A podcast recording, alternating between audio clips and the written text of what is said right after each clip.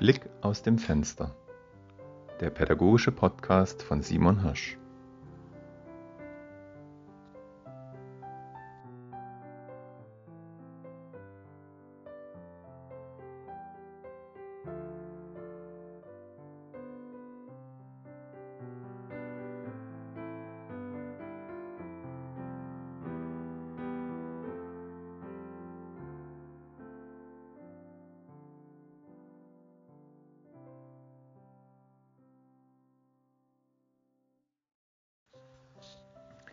Der Mittag.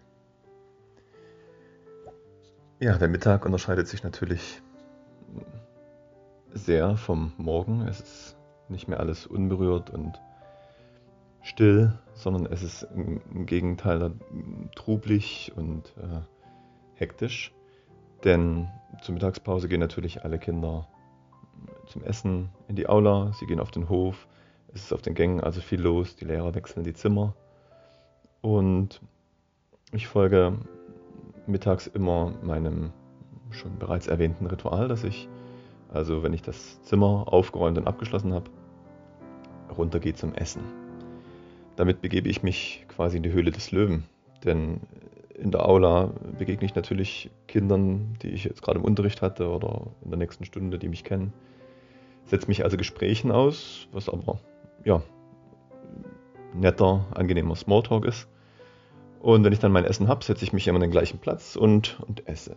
Das geht meistens ziemlich schnell. Also man könnte sagen, ich schlinge das Essen, aber ähm, ich will das Essen jetzt nicht extra ins Lehrerzimmer transportieren, um dort zu essen in Ruhe, sondern ich setze mich einfach ja, quasi an, an einen Lehrertisch. Manchmal setzen sich Kinder gegenüber und fangen ein Gespräch an und dadurch bin ich quasi mitten im Auge des Orkan. Also ich beobachte da auch gerne mal, was die anderen Kinder so machen, wer ansteht, äh, wer rausgeht und so weiter. Das ist also ein bisschen wie, wie Fernsehen. Und dann, nach meistens fünf Minuten, in denen das, das Essen dann weg ist, ähm, gehe ich wieder in mein äh, Vorbereitungszimmer und mache dort meine Mittagspause. Darüber habe ich auch schon gesprochen, die Liege, die ich aufklappe. Und das ist immer für mich wie ein durch verschiedene Zonen der Lautstärke kommen. Also ich gehe aus der Aula raus, da ist es schon mal leiser. Ich gehe die Treppe hoch, da ist eine Tür dahinter. Es wird noch leiser. Ich gehe ins Vorbereitungszimmer. Quasi jetzt ist die, äh, die Lautstärke nochmal abgedämpft. Und wenn ich dann das Fenster zu habe zum Hof, dann bin ich quasi ja, wie, durch, wie durch einen Schleier getrennt von dem, was draußen passiert.